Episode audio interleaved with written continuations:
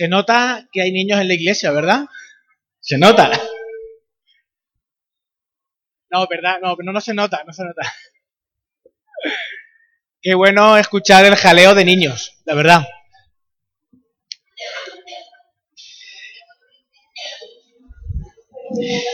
¿Sabéis que llevamos... ¡Wow! ¡Qué fuerte! vale, vale. ¿Sabéis que llevamos ya, pues, desde antes del verano, más o menos desde febrero, marzo, yo es que no, he mirado la fecha, pero ya llevamos unos pocos de meses liados con Primera de Juan. Tengo ganas, yo, yo tengo ganas ya de acabar Primera de Juan, la verdad, sí, tengo ganas ya de acabar Primera de Juan. Y este texto, porque si recordáis es el mismo, justo el mismo que se leyó la semana pasada, este texto hasta el momento está siendo, para mí, no sé para vosotros, pero para mí el más difícil. Para mí el más difícil. No sé si es yo que mm, no sé, que me ha llegado a los 40, no sé si estoy entrando en la menopausia, no lo sé. Pero para mí está siendo, la verdad, que este texto un poco difícil por el contenido que tiene. En algún momento lo volveremos a leer para refrescarlo, pero antes vamos a, vamos a orar otra vez. Señor, te, te queremos te queremos dar gracias, Señor, por poder, por poder estar juntos en esta mañana. Gracias por poder eh, adorarte, Señor. Gracias por, porque tu fidelidad, Señor, realmente es para siempre, es eterna y no distingue, Señor. No distingue a las personas, porque el sol sale sobre justos e injustos, Señor. Hace, tú haces que llueva en los lugares más horribles y en los lugares más santos, Señor. Ciertamente, tú eres un Dios bueno, se mire por donde se mire, Señor. Te rogamos en esta mañana que tú nos, nos ayudes a, a entender bien los tiempos, a entender bien, Señor, qué es lo que tú tienes para nosotros con tu palabra en esta mañana, Señor. Guíanos, guíame, Señor. Que sea tu palabra lo que en esta mañana podamos escuchar. En tu nombre, Señor. Amén.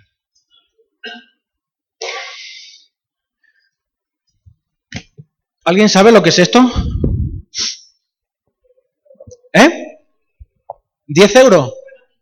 Ah, vale, digo yo. Me han cambiado el billete. 50 euros, ¿no? Bueno, lo voy a dejar aquí, que aquí lo veis más o menos todos, ¿no? ¿Sí? ¿Alguna vez eh, ha caído en vuestras manos un billete falso? ¿Sí? ¿Sí? Yo creo que sí, pero no estoy seguro. Sinceramente no estoy seguro. ¿Sí, no? Sí, sí, no. Se habla de dinero. De 50 euros está ahí. A mí yo creo que también, no estoy seguro. Yo quiero recordar que con las pesetas, con pesetas sí recuerdo yo. Algún billete de mil pesetas, falso, cosas así. Cosas así. En esta mañana tengo la intención de ayudaros a ver cómo la palabra nos ayuda a identificar claramente lo verdadero de lo falso. Recogiendo así la intención de Juan, de este, capítulo de Juan, de toda la carta de Juan, pero sobre todo de estos versículos. ¿Cómo identificar lo verdadero de lo falso? Vamos a volver a leer otra vez Primera de Juan 4 del 1 al 6, ¿vale? Amado, no creáis a todo espíritu, sino probad los espíritus si son de Dios. Porque muchos falsos profetas han salido por el mundo. En esto conoced el Espíritu de Dios. Todo espíritu que confiesa a Jesucristo ha venido en carne es de Dios. Y todo espíritu que no confiesa a Jesucristo, que Jesucristo ha venido en carne, no es de Dios. Y este es el espíritu del anticristo, el cual vosotros habéis oído que viene y que ahora ya está en el mundo. Hijitos, vosotros sois de Dios y los habéis vencido.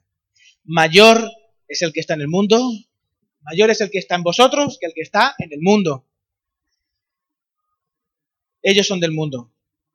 Por eso hablan del mundo y el mundo los oye. Nosotros somos de Dios, el que conoce a Dios nos oye, el que no es de Dios no nos oye. En esto conocemos el espíritu de verdad y el espíritu de error. ¿Cómo podemos saber si un billete es verdad o no es verdad? ¿Es auténtico o no es auténtico? ¿Lo sabéis vosotros? Hay una máquina, ¿un qué? Un detector, el, el tacto. Hay un rotula. ¿Número 50 qué?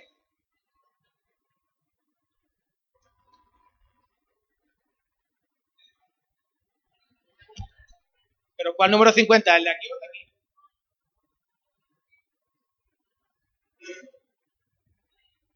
no me digáis más, no me digáis más nada, ¿eh? No me digáis más nada del billete. No os lo voy a dar, ¿eh? No me traté de engañar. No os lo voy a dar. El banco... ¿Eh? Carmen, eh, yo hay cosas que prefiero no saber. Más vale pedir perdón que pedir permiso, más vale... Escucha, ojos que no ven, corazón que no siente, ese tipo de cosas, ¿no? el Banco Central, el Banco Central Europeo insiste en que la mejor manera, esto lo, he leído en varios artículos, que la mejor manera de, de identificar un billete falso de un auténtico es conocer bien el billete auténtico. De hecho, leía, tú coges un billete falso o que tú crees que es falso y ponlo al lado de uno idéntico, de uno verdadero, de uno que sí es auténtico. Y verás las diferencias. Porque claro, técnicas de falsificación cada vez son más sofisticadas.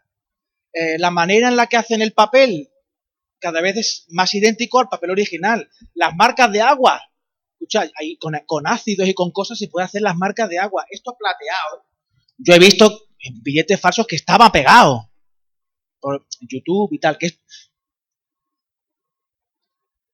¿Cuánto tenemos que saber de lo falso para saber qué es lo verdadero? Infinito, infinito. Porque eh, cada vez sacan más cosas para falsificar. Pero si tú conoces bien, bien, bien el billete auténtico, no te la darán con queso.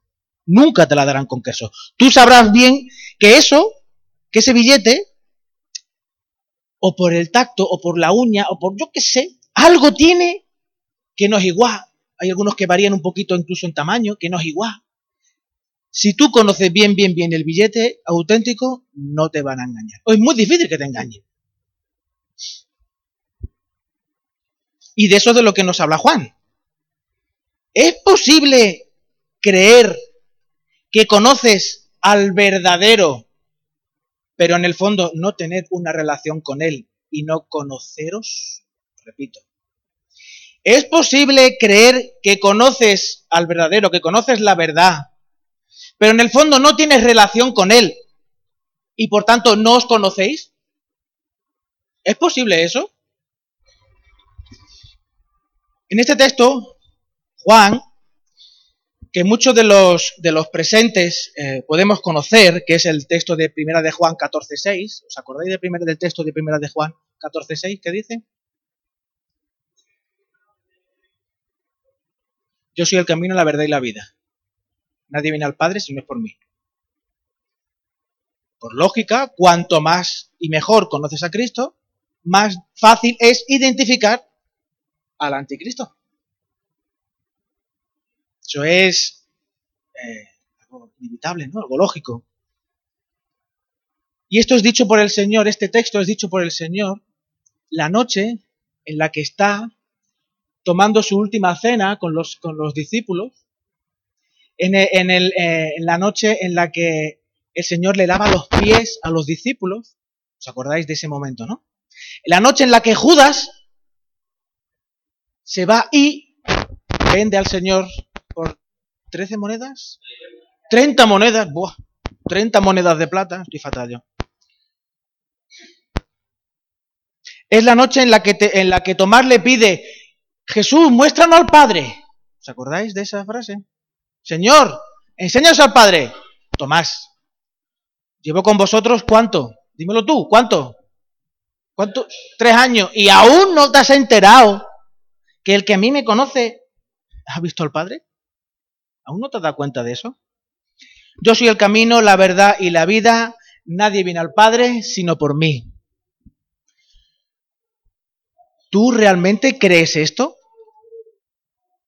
¿Te crees esto que Jesús es el camino, la verdad y la vida? Hombre, claro, Rubén, si no, no estaría aquí. Claro. Pero ¿cómo te lo crees? No, no cómo es posible que te lo creas, sino de qué manera esa verdad te la crees. ¿Cómo es posible que esa verdad tú confieses tú confieses que es verdad, pero que en verdad, valga la redundancia, no cambie tu manera de vivir? Si esa verdad es verdad y tú te la crees, ¿cómo es posible que no cambie tu manera de vivir?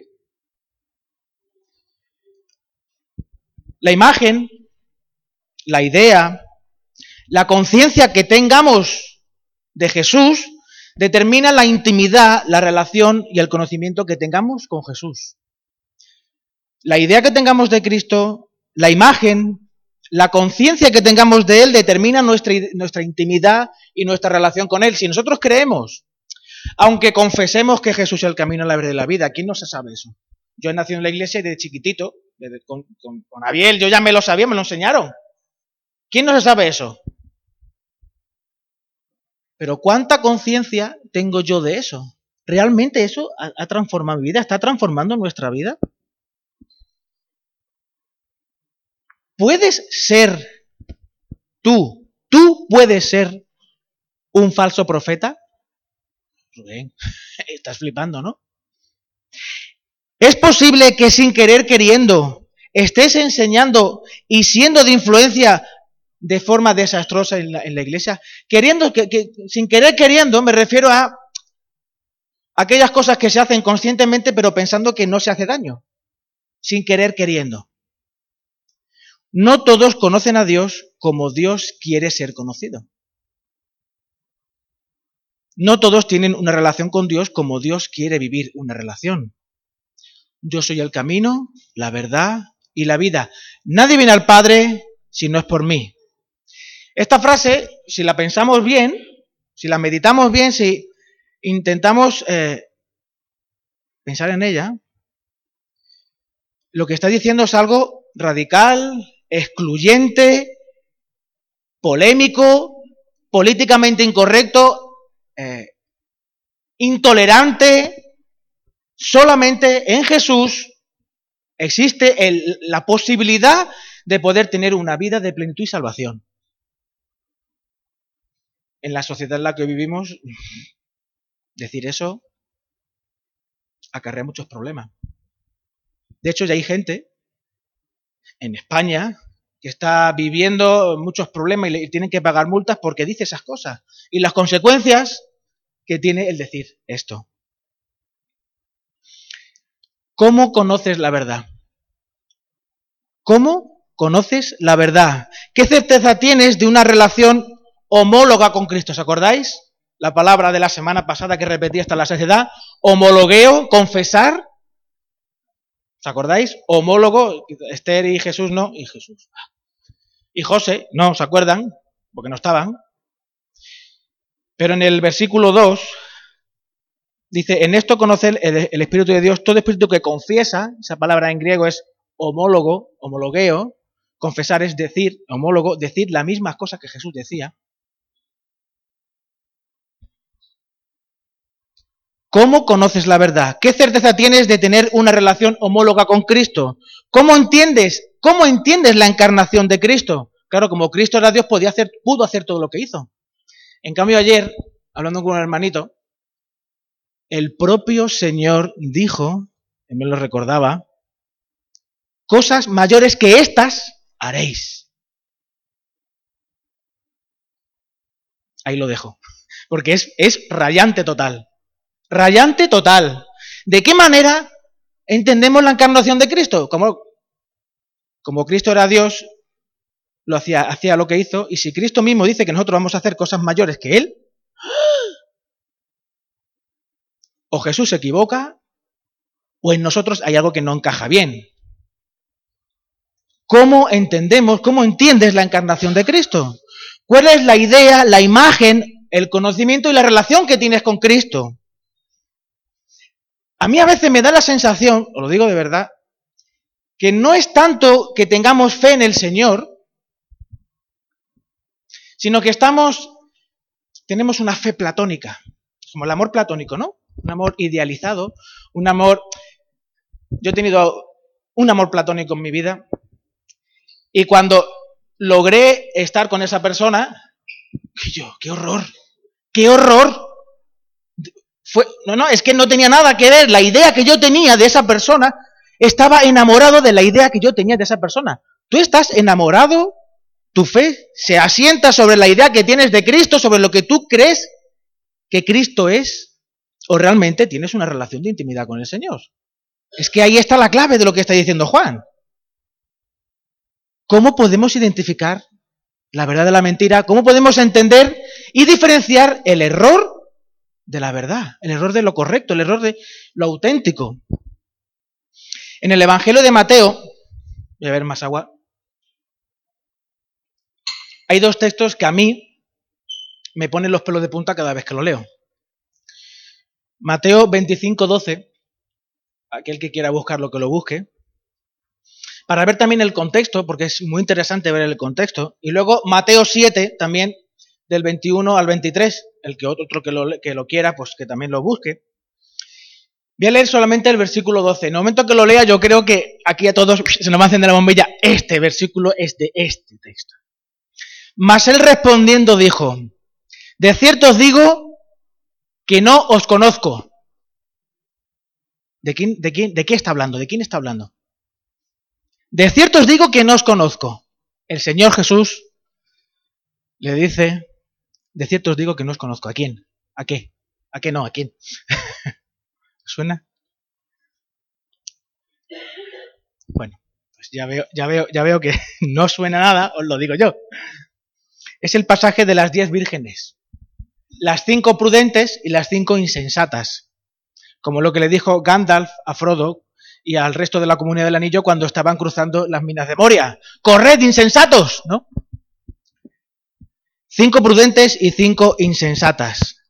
El Señor les dice a las cinco insensatas que no tienen aceite, ¿os acordáis? No tienen aceite en su aceitera, su lamparilla.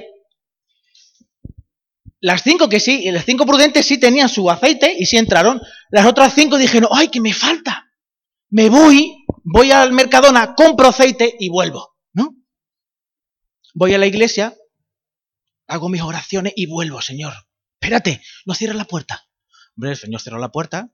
Llamaron, el texto es que es brutal. Llamaron, Señor, mira, que aquí ya tengo aceite. ¿Y tú quién eres? Yo no, yo no sé quién eres tú. brutal, brutal. A mí me pone los pelos de punta. Mas él respondió, respondiendo dijo, de cierto os digo que no os conozco, no tengo ni idea quién eres tú. Mateo 7 del 21 al 23. No todo el que me dice, Señor, Señor, entrará en el reino de los cielos, sino el que hace la voluntad de mi Padre que está en los cielos. Versículo 22. Muchos me dirán en aquel día, Señor, Señor, ¿no, profetizamos en tu nombre? Y en tu nombre echamos fuera demonios y en tu nombre hicimos muchos milagros y entonces les declararé, nunca os conocí, apartaos de mí, nunca os conocí. No, no tengo ni idea quiénes sois. Apartaos de mí, hacedores de maldad. Hacedores de maldad. Cuando lees, yo, yo, lo digo en serio, cuando lees este texto, no te, no, no te, se, te pone un poco así el pelillo tieso. A mí sí, ¿eh? de verdad lo digo, ¿eh?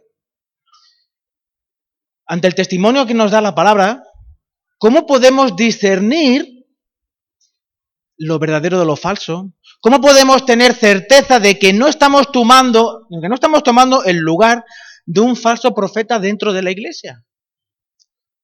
¿Tú cómo lo puedes saber? ¿Cómo lo sabes? ¿Qué, cosas tienes para identificarlo, identificarte eso en ti? O como eres, o, o tienes la seguridad de que como eres hijo de Abraham, lo tienes todo hecho. Como un día levantaste tu mano, como un día... A lo largo de la historia de la Iglesia han surgido muchos grupos que usando la Biblia como herramienta han terminado desarrollando estructuras espirituales, o sea, religiones, espiritualidad, formas que se alejan de la enseñanza bíblica, que enseña quién es el Señor. No, voy a ser exhaustivo, voy a mencionar solamente cuatro o cinco cosas a lo largo de la historia de la Iglesia. En dos mil años ha habido de todo, ¿vale? en Google lo ponéis y, flipáis. Había un grupo en el siglo, en los primeros dos, tres siglos, que se llamaban los, donatistas, que eran los seguidores de Donato, que ellos hacían referencia, él hacía referencia a que el Dios del Antiguo Testamento y el del Nuevo no son lo mismo, no son el mismo Dios. El verdadero, el auténtico Dios, el Dios de amor, el Dios lleno de misericordia, es el Dios del Nuevo Testamento. El Dios del Antiguo Testamento, de hecho, él hizo un, un, canon ah, quitando los textos del Antiguo Testamento, dejó, creo, creo que dejó los salmos, los proverbios, poco más. Todos aquellos textos en los que Dios salía ahí dando caña, eso, Dios no hace esas cosas. Luego vinieron los arrianos, de Arrius, los seguidores de Arrio. Estos decían que Cristo es Dios. Vale, es Dios. Pero no es Dios preexistente, no es Dios como el Padre. Es un Dios creado. Entonces, Sí es Dios, pero no es Dios, ¿vale? ¿No suena eso algo que hace, dicen los testigos de Jehová, verdad? Sí, ¿verdad? Curioso. Algo que se dice que es hipermoderno, dos mil años hace ya, que dos mil, no, dos mil, no, 1900 y, porque fue en el siglo I, siglo II Arrio, ya lo dice. Luego, vino el movimiento ascético que terminó en los monasterios, y en que para ser santos había que separarse del mundo. ¿No suena eso? Los ascetas que se iban a los, a los lugares lejos para encontrar santidad y alejarse del mundo y del pecado. ¿No suenan esos, esas historias? ¿A ti no, Ingrid? Pues el, origen de, los monasterios surgió de un, tipo, hay varios nombres, pero no, me acuerdo, tipo, Ingrid. ¿Eh? Sí, sí, hay, hay, hay mitología en torno a eso, pero históricamente hay personas que se marcharon a una, cueva en África, las zonas, se, fueron a una cueva porque estaban cansados de la corrupción que había en la iglesia, porque querían encontrar santidad. ¿Y cómo la encuentran la santidad? Separándote del mundo. Tú y Dios. Qué bonito, ¿no? Yo también quiero eso. Yo y el Señor. El cielo en la tierra. Y de ahí surgen los monasterios, gente que dice, mira, allí está Menganito y está un nivelazo de espiritualidad, tiene un, subidón constante del Espíritu Santo, vámonos para allá. Y se iban y con el tiempo se forjaron los monasterios. ¿Vale? Resumiendo mucho. Yo te digo, son los libros de historia aparecen. que me pierdo. Todas estas cosas que vemos a lo largo de la historia son énfasis concretos de gente que coge una sección, una porción, una sección de la realidad, haciéndolo un todo, convirtiéndose en una secta. Cuando tú coges una sección de un todo, una sección de una parte, de una parte convirtiéndola en un todo, terminas teniendo un comportamiento sectario. No sé si me he explicado. ¿Sí? Más cerca de nuestro tiempo tenemos movimientos que se les ha llamado carismáticos, que no me gusta, porque yo soy carismático, tengo eh, el carisma de Dios en mi interior, el Espíritu Santo, pero bueno, un día hablaremos de eso más ampliamente. Carismáticos que indican la necesidad de tener dos experiencias con el Espíritu Santo. No sé si eso lo habéis oído alguna vez. En el que un don milagroso ha de estar presente. La primera vez que tienes un encuentro con Dios, eh, digamos que eres aceptado y la segunda parte, la segunda experiencia, te, ya te da el don completo. No vale con una vez. No vale con un encuentro con el Señor, tiene que haber dos para que termine con todo lo que hay en tu vida, ¿no? Eso no, yo no lo veo en la Biblia. Y si alguno lo ve, podemos hablar de eso, de verdad. También está el Evangelio de la prosperidad, en, que, en el que tu felicidad depende, depende de los bienes, no solo que tienes, sino que ofreces al Señor. Eh, la ley de la siembra y la cosecha. ¿Habéis escuchado eso? En la Biblia viene. Cuanto más das, cuanto más das, más te da el Señor. ¿Quién va a poner aquí 100 euros? Venga, 100 euros y el Señor te va a multiplicar ese billete en 200 euros. ¿Nunca había escuchado eso? No lo había escuchado, yo, yo sí lo he escuchado. Literal, literal. Así, ¿eh? Todos estos movimientos empezaron por personas pequeñas e insignificantes con la certeza de conocer la verdad. Todos tenemos un rango de influencia en el que también somos pequeñitos profetas, sacerdotes, y mostramos la relación que tenemos con Cristo. En pequeñito, ¿vale? Yo no sé si algún día pues terminaréis montando alguna iglesia en alguna parte o montando una religión, no lo sé. No lo sé. Pero todo esto empezó por personas pequeñas que tenían una certeza profunda y absoluta de que ellos tenían el conocimiento de la verdad. Y lo que hicieron fue liarla. Lo que fueron fue liarla. ¿El Cristo que tú confiesas es homólogo al Cristo del Evangelio? Es que eso, de eso no está hablando Juan. El Cristo que tú, eh, del que tú hablas, que tú muestras, que, del que tú predicas con tus hechos, con tus palabras de vez en cuando, en el que el Cristo que está en casa cuando tú estás con tu mujer o con tus hijos, o con tu esposo y tus hijos. ¿Ese es el Cristo del Evangelio?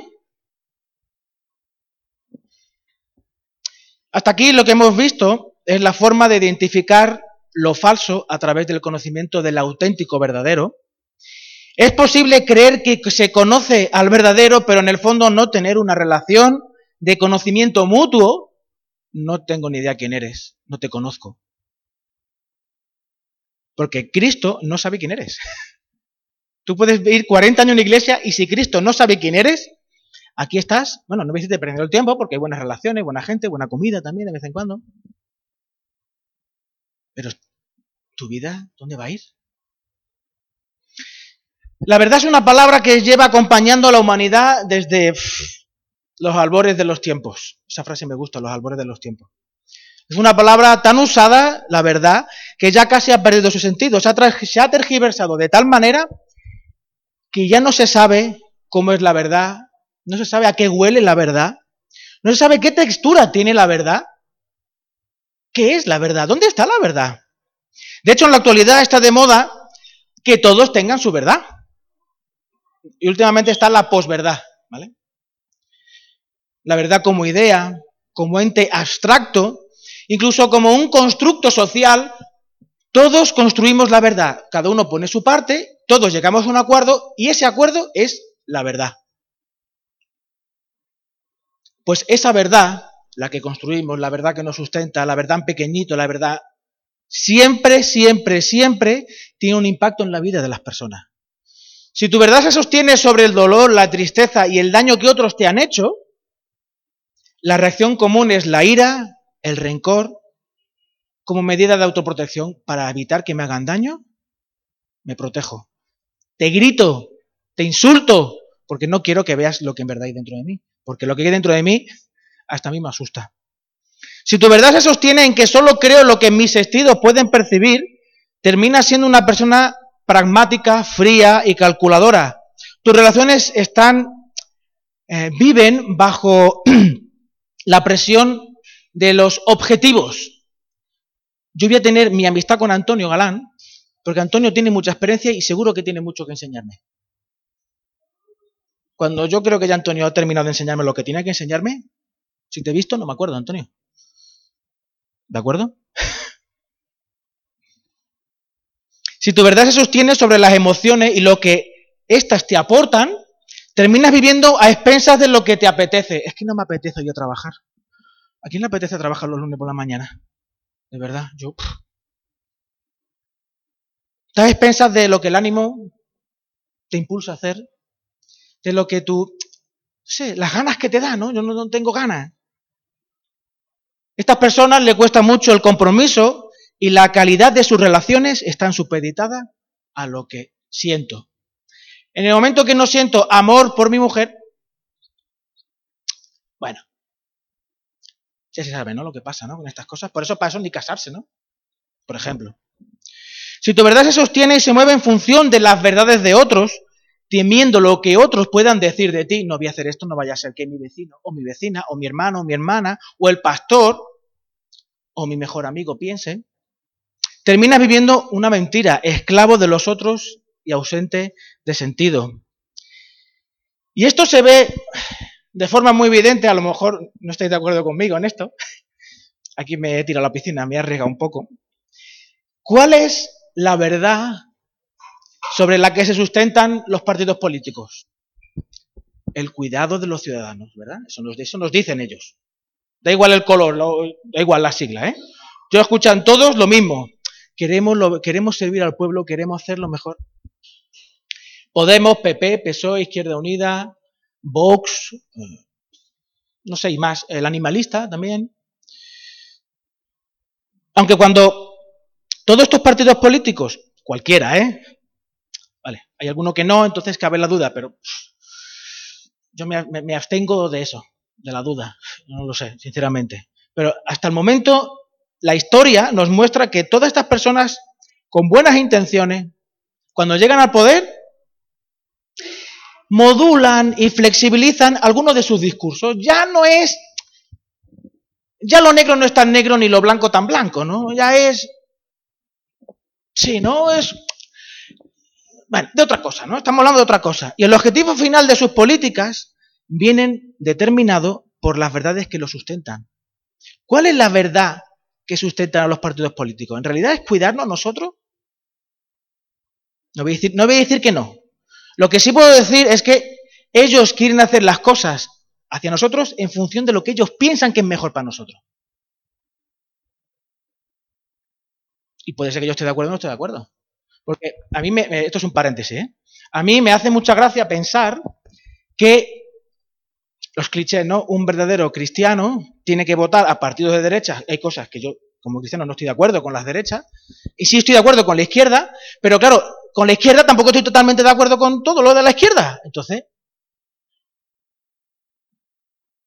¿qué hacemos? Porque en realidad, todos tenemos, todos, todos tenemos verdades sobre las cuales vivimos y sobre las cuales sustentamos nuestras decisiones.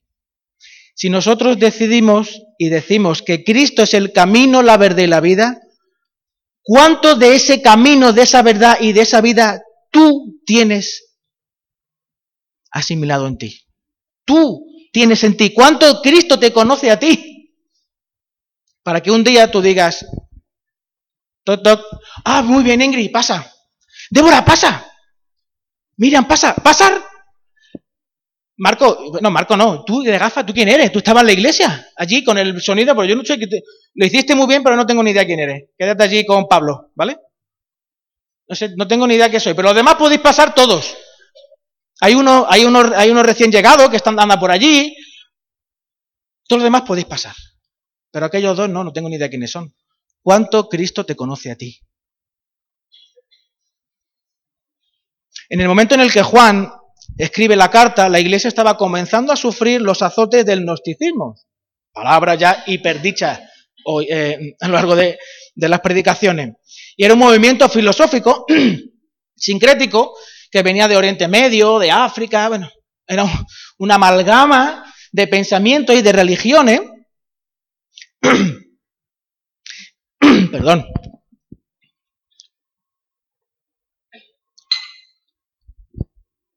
y que tenía la capacidad de usar algunas de las verdades del Evangelio para introducir su enseñanza. El verdadero cristiano confiesa que Jesús homologueo, confiesa que Jesús ha venido en carne. Por tanto, el verdadero cristiano, el verdadero maestro, confiesa, habla, enseña de, fórmula, de forma homóloga a Jesús mientras estuvo aquí en carne. Porque no sabemos exactamente que Cristo que hace allí en el cielo. Dice la palabra que intercede por nosotros. ¿Verdad? Pero el ejemplo vivo, la, la idea clara de Cristo la tenemos aquí en el texto bíblico. El verdadero maestro vive de forma homóloga a Cristo cuando estuvo aquí en carne. El verdadero cristiano, el verdadero maestro, enseña que Jesús vino en carne para poder cumplir con las exigencias de la copa que la, aquella noche el Señor le dijo, Señor, papá, aparte de mí esta copa. Pues esa copa solo podía ser satisfecha cuando Cristo tomó carne. Sin embargo, hoy La lucha de la iglesia no es con el gnosticismo. Yo no veo aquí pancartas en las calles, los gnósticos para acá, los no, no, no, yo no lo veo eso. Yo no sé vosotros en el colegio, es que no lo veo. En el trabajo, yo no lo veo eso. ¿Cuál es la lucha entonces que la iglesia tiene hoy? ¿Contra qué lucha la iglesia? Porque si eh, no identificamos, el texto bíblico no nos ayuda a identificar contra qué lucha la iglesia, este cachito del texto se puede, eh, los podemos subrayar no me hiciste borrar porque no se debe de borrar la Biblia, queda feo eso, es anticristiano. Pero, bueno, podemos omitir eso porque ¿contra qué lucha la iglesia hoy? ¿Gnosticismo, no? ¿Cuál es la lucha que tenemos como iglesia? ¿Contra qué está luchando la iglesia hoy en día? ¿Contra el paro? ¿La falta de economía para llegar a final de mes? Por eso tenemos un banco de alimentos en la iglesia, para ayudar a las personas. Las muchas averías de los coches, claro, cuando un coche pasa cierto tiempo, o a veces incluso nuevo. Hermano, no tengo, venga, bien, venga, te vamos a ayudar, vamos a una ofrenda y vamos a pagarte eh, la avería del coche. Las enfermedades que nos limitan, luchamos, eh, eh, la iglesia lucha contra las enfermedades que nos limitan, el culto de oración, hay que orar por los enfermos. Que sí, que hay que orar por los enfermos. La soledad, por eso hay personas que vienen a la iglesia porque se sienten solas. El sostenimiento y crecimiento de la empresa, eso es lo que me preocupa a mí cuando estoy entre hermanos. Tengo catarsis, explico mis cosas y me calmo. Luchamos contra los hijos, con la familia, con la corrupción política. Contra eso lucha la iglesia. Ese es el, ese es el, el, frente de batalla de la iglesia. Seguramente vosotros podéis aportar más preguntas o más eh, opciones, ¿no? Más, front, más frentes de batalla. Porque todas estas preguntas son importantes, nos preocupan, nos desestabilizan, me desestabilizan, incluso pues llegan a zarandear mi fe, sinceramente, de verdad. Haciendo girar mi foco, haciendo girar nuestro foco de Cristo hacia las preocupaciones. Del gozo a la angustia, del reino de Dios al antirreino de Dios, de la paz a la guerra, de la fe a la incredulidad, del ánimo a la apatía, del sentido de pertenencia e identidad a estar perdidos. Pasamos de una cosa a la otra a veces como veletas, ¿verdad? Pero ¿cuáles son las falsas enseñanzas, los falsos profetas que están sacudiendo a la iglesia de hoy? ¿Qué es lo que está sucediendo? ¿Contra qué lucha la iglesia Tarsis? ¿Contra qué luchamos la iglesia Tarsis? Podemos decir mil cosas de verdad que podría eh, eh, dedicarme tres o cuatro horas a explicar yo y gente más experta mil maneras, mil cosas, mil frentes de batalla. Yo solamente voy a mencionar algunos. Vosotros seguro que tenéis más, porque muchos de vosotros sois más listos que yo. Conocéis la palabra del relativismo moral, ¿no? La palabra relativismo moral, ¿os suena la historia? ¿Eso suena esa frase? el relativismo moral en resumidas cuentas, lo que viene a decir es que no hay verdades absolutas. Todo depende del cristal con el que se miran las cosas. ¿Os acordáis de una canción? A mí me gustaba mucho. Que dice, voy a cantar. voy a cantarlo, preparaos, ¿eh? Depende, todo depende, de según cómo se mire, todo depende. Dejará de palo, ¿no? Esa, esa, esa, esa canción, a mí me gustaba, ¿eh? me gustaba. Y de vez en cuando, y de vez en cuando algunas veces la escucho. Todo depende. De según cómo se mire, todo depende. Relativismo moral, cantado. Es un salmo al relativismo moral. Qué bonito. Qué bonito. Todo depende. También tenemos hoy una espiritualidad. No importa en lo que crees. Si te hace bien y te ayuda a conectar con lo trascendente, haz tai chi, eh, yoga, pilates, también, que es tumbado, yo he visto pilates tumbado. Hay una movida detrás. Un día hablaremos de eso, podemos hablar de esas cosas, pero bueno.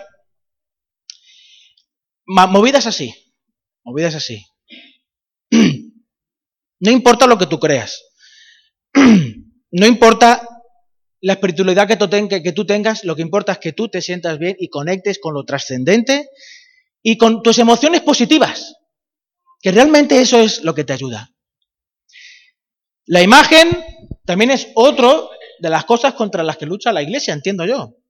El cuerpo son, eh, la imagen y el cuerpo son esencia del bienestar, de la plenitud y del éxito. De hecho, un, eh, hay pastores más guapos que yo, más delgados que yo y con más pelo que yo, que yo que tienen las iglesias las tienen llenas, tío. Yo no sé cómo lo hace, de verdad.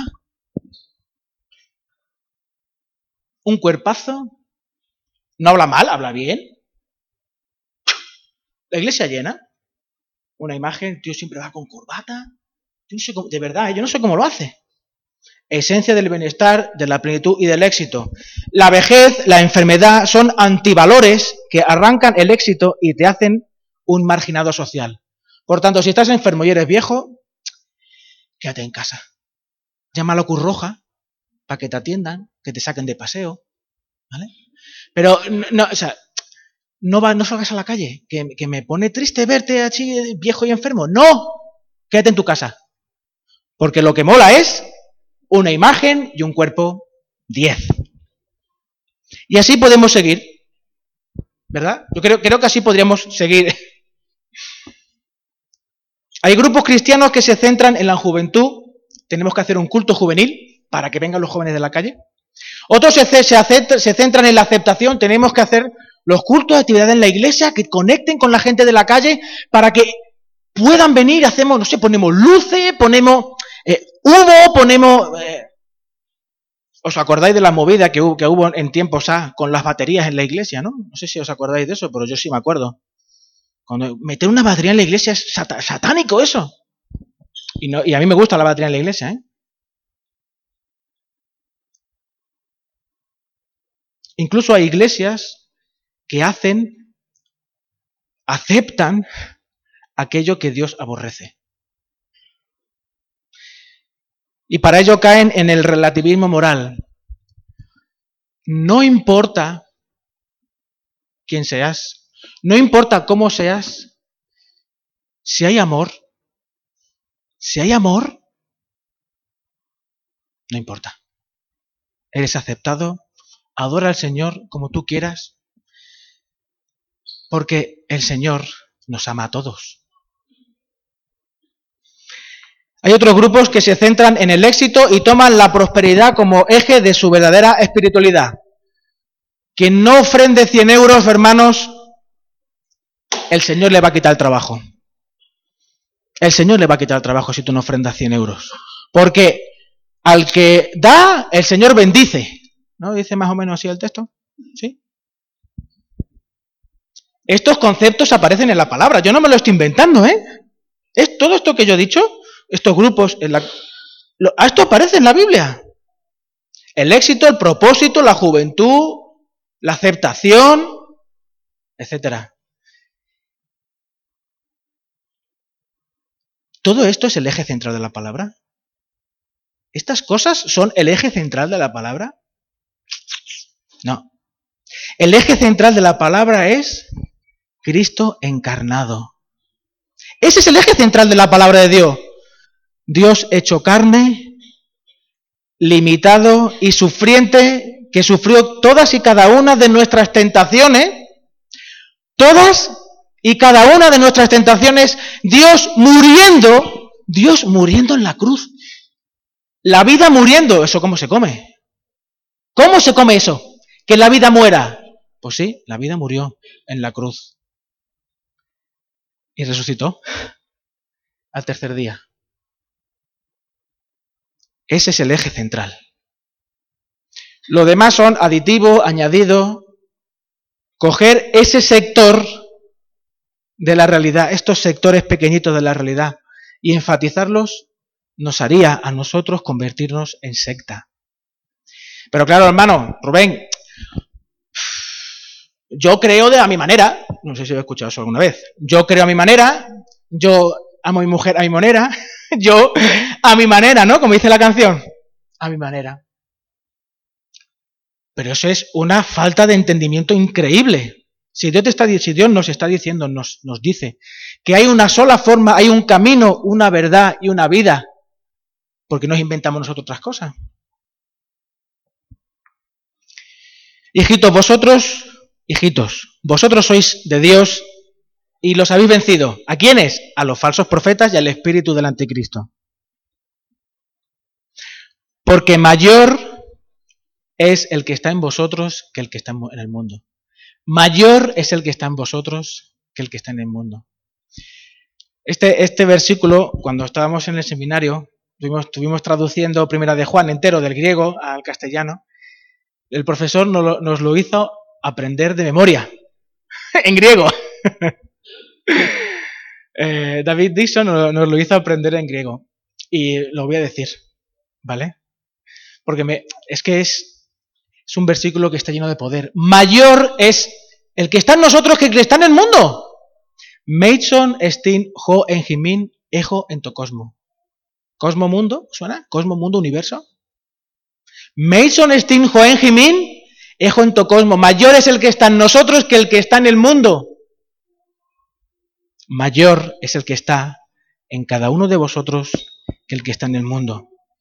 Nosotros somos de Dios. El que conoce a Dios nos oye. ¿Os habéis dado cuenta? y esto me lo, me, lo, me lo ha mostrado un hermanito, un hermanito humilde y muy joven. Y me alegro, de verdad. ¿Os habéis dado cuenta que generalmente, es una generalidad, hay casos excepcionales, pero en la palabra de Dios, cada vez que Dios habla, la persona, que, a la persona a la que Dios se dirige, la persona sabe que es Dios. ¿Nunca lo habéis dado cuenta? Moisés, me ponía ese ejemplo y yo digo, ostras, pues nunca me he dado cuenta yo de eso. Cuando Dios habla a Moisés a través de la zarza, no, no le pregunta aquello, ¿tú quién eres? Sabe que es Dios. Sabe que allí está pasando algo que no pasaría en la puerta de su casa. Allí está Dios. El creador del universo está ahí. Y, ese, ese modelo lo podemos ver a lo largo en la generalidad de toda la palabra de Dios. Cuando Dios habla, el ser humano sabe que es el creador. Es Dios el que habla.